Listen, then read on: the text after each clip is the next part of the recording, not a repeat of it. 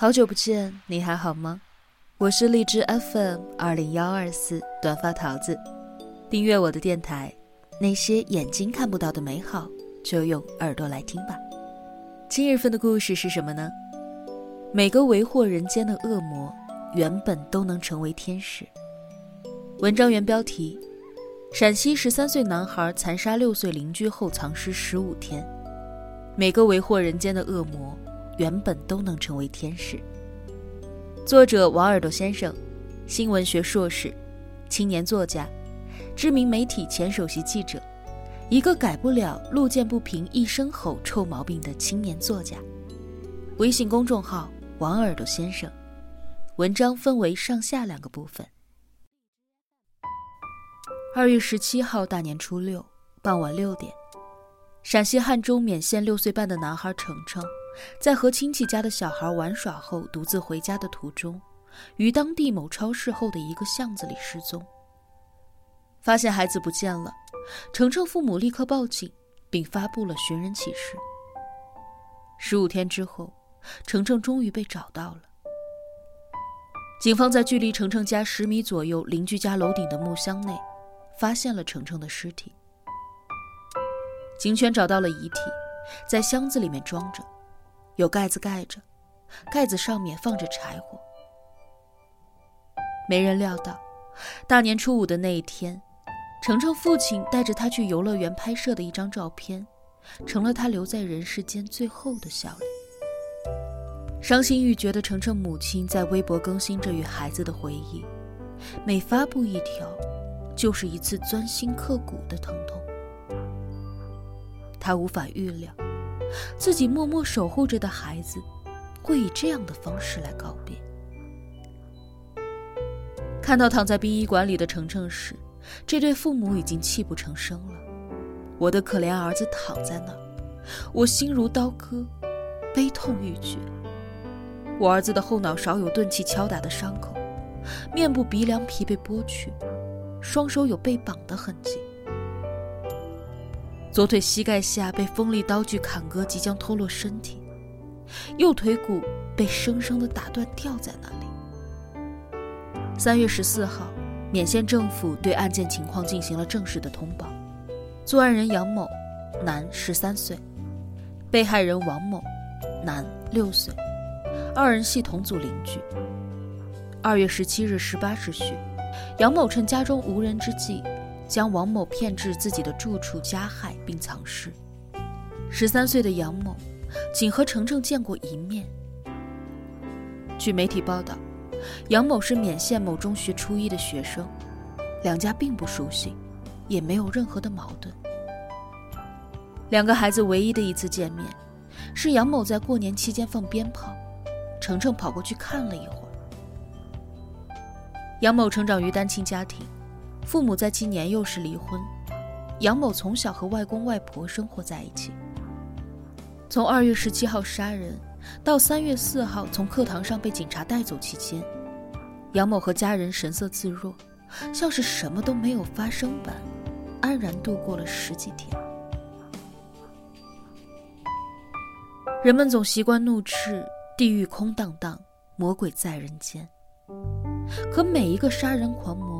都并非一夕之间养成。回顾那些未成年犯罪的案件，我们总能够看到一条相似的成长轨迹。那一年，男孩刚出生，管生却不管养的父母将其丢给了老家的双亲。上幼儿园的时候，外出的父母终于回了家。男孩欢天喜地的奔向爸妈。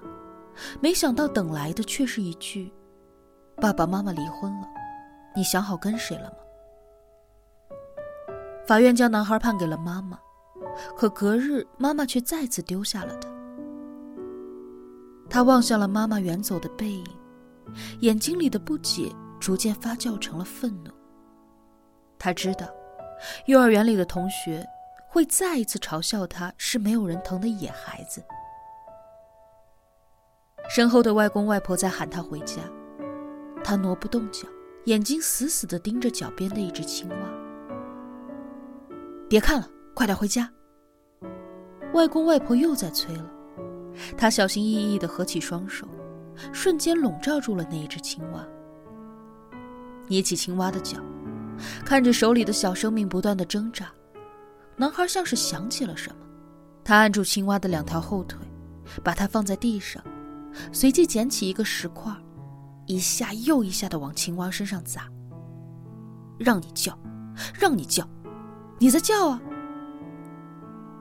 等到地面上已经血肉模糊。男孩终于心满意足的回了家。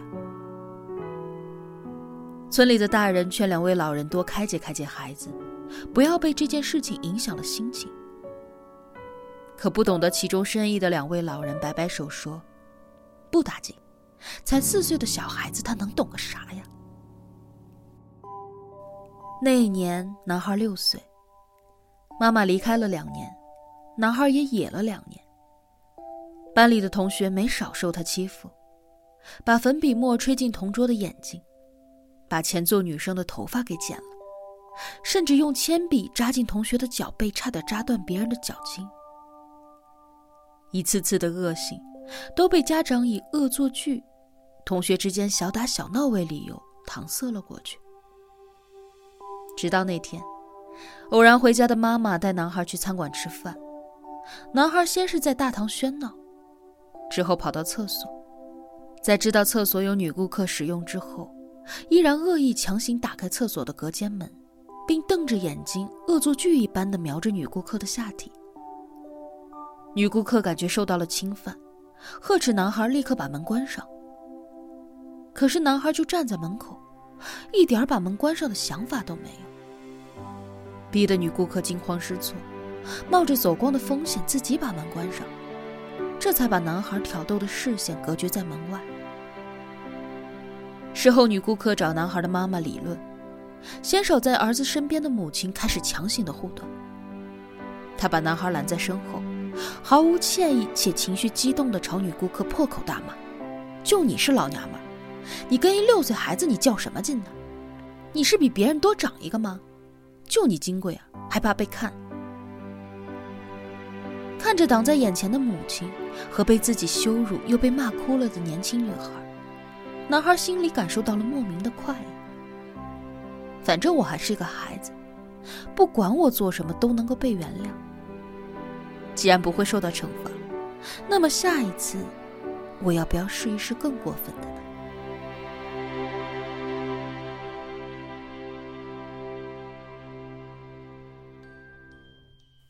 那一年，男孩八岁，上海迪士尼，看完表演散场，所有人按顺序排队出场。